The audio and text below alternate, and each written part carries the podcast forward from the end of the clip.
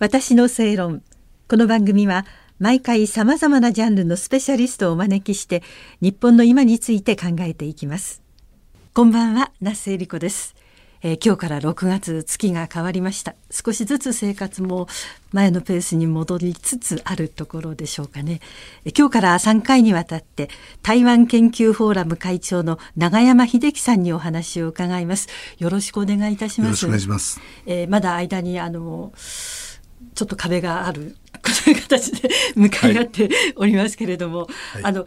どうですかこの23か月ってやっぱりずっとご自宅でした？はい、自宅でこの台湾の情報を収集したり、はい。えーしていました。お出かけになれませんものね。できませんでした。はい。はい。台湾通でいらっしゃる永山さんにいろいろ台湾の良さも教えていただきたいと思っているんですけれども、はい。埼玉のご出身で法政大学の法学部をご卒業になった後に、はい。中国の三世大学看護班はい。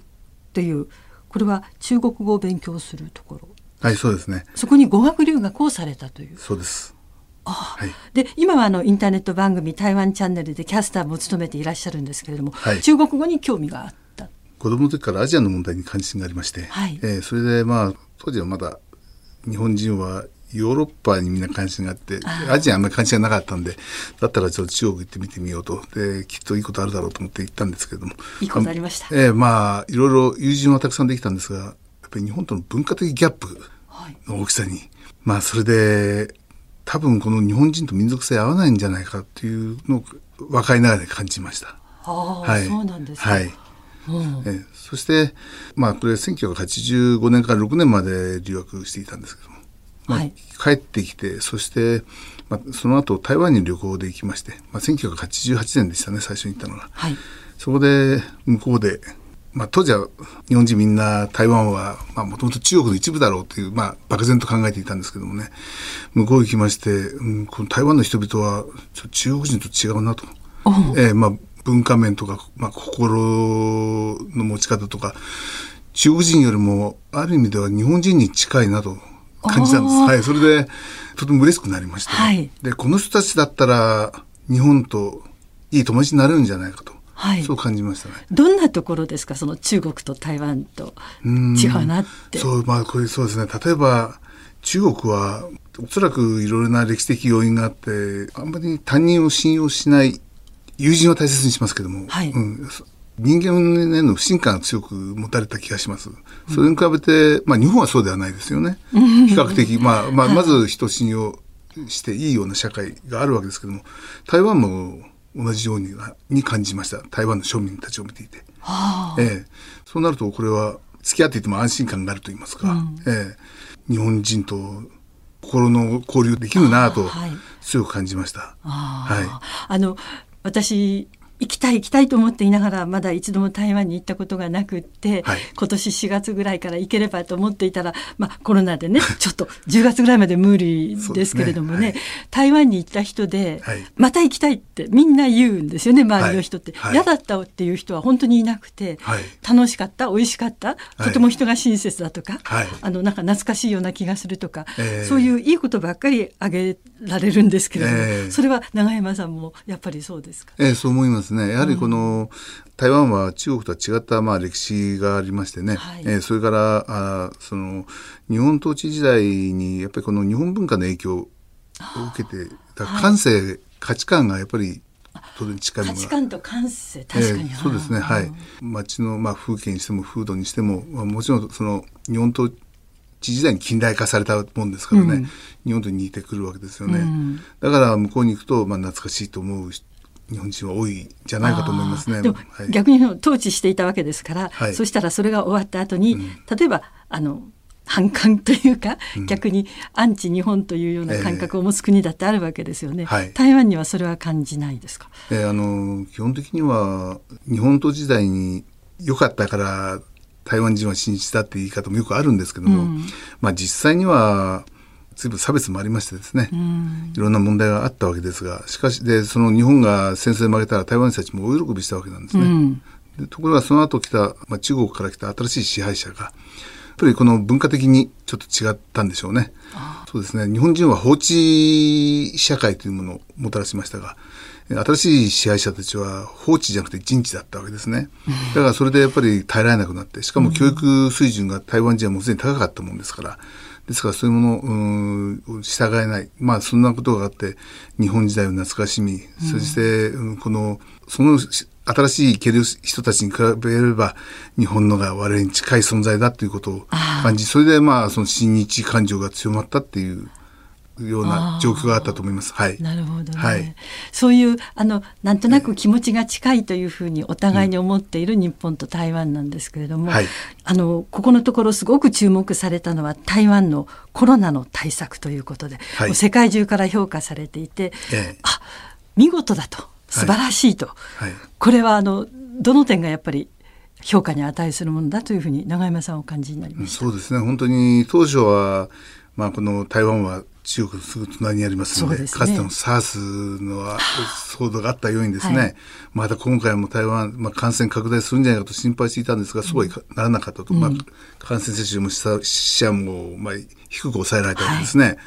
よく指摘されるのは、まあ、非常に迅速なあそのあるいは有効な対策を取れたと。言うんですけども、こういう見方ができるかと思うんですね。あの、WHO 事務局が、まあ、要するに中国への配慮で、感染の対応がですね、まあ、後手に回ったと。うん、で、まあ、それによって、まあ、パンデミックを招いたんだって言われるぐらい、まあ、批判を受けたりしていますけれども、うん、まさにそれと対照的だったのが台湾じゃないかと。というのは、うん、まず一つは、まあ、中国の情報に信用できない情報もありました。そういうものをまず受け付けなかったですね。はい、それから中国に一切こういう配慮もしなかったわけですね。配慮もしなかった。えー、そうです。する必要はなかったわけですね。で、独自に対策を作ったと。それで、例えば、台湾で感染者が出た最初は1月の20日だったんです。はい、その時にも台湾政府は、まあ、満を持したかのように対策本部を立ち上げまして、はい、えこれ1月20日ですね、中国が人人感染の発生を認めるのはその翌日なんです。えそれ一日早くも対策、はいはい、それから WHO がこの緊急事態宣言を発するのは、これもまた中国に配慮して、なかなか出さなかったんですけども、その10日後なんですね。だその WHO が動き出すその10日後に、10日前にはすでに台湾が動いていたということですね。うんうん、それからこの感染対策本部ですね。はい、台湾の方。これはですね、えー、陳時中さんというえー、衛生福利部長、まあ、日本でいう厚生大臣なんですけども、はい、この方が指揮官となりまして、で、この人のチームが毎日のように記者会見を開きましてですね、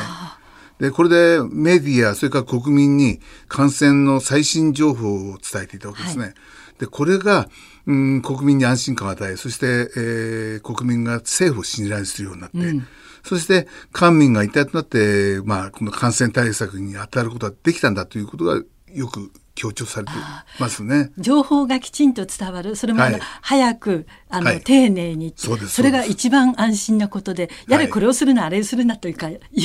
取り締まりとか強化することよりも、伝えてくれるって一番大事なことですよね。そうですね。ですから、そのフェイクニュースが出てもそういうものは抑えられましたしね。うんはい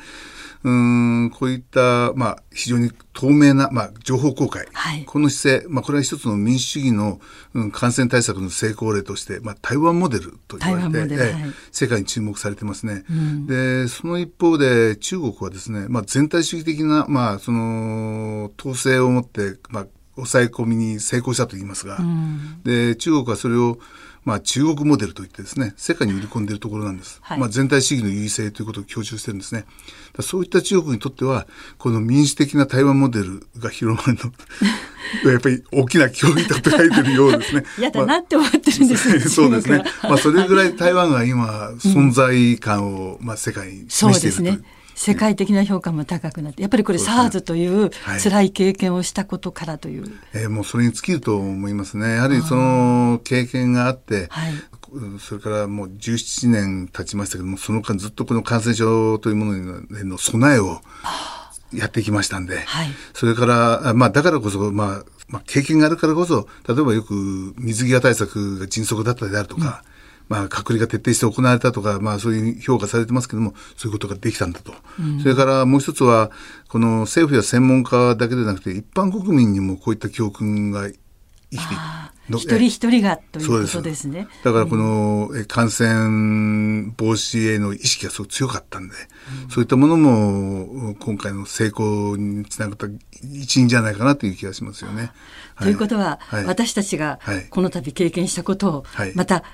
あの今の台湾の方たちのように忘れないで、きちっと備えていけば、またこの次何かあった時にも、みんな一人一人の心構えと情報公開と国の姿勢で乗り切っていくことができるという、そうですね。ことですよね。経験うまく活かせるかどうかはその国によるんでしょうけども、ただまあ台湾はの今回は一つの成功例なんで、やっぱり注目されていいと思いますし、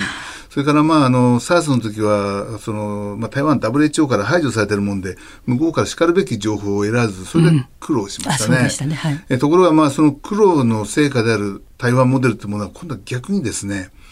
まあ今まで孤立した台湾から今度は世界に向けて発信されて、うん、で、それがまあ世界で評価されてるんですね。はい、ですからまあそういったこともですね、今台湾の人々にとって大きな自信につながってますし、うんそれからもうこういった台湾だからこそ、うん、WHO にはぜひ参加してもらおうという声が、まあ、随分世界で今までになく高まっている不幸中の幸いじゃないかと感じています。はい、はい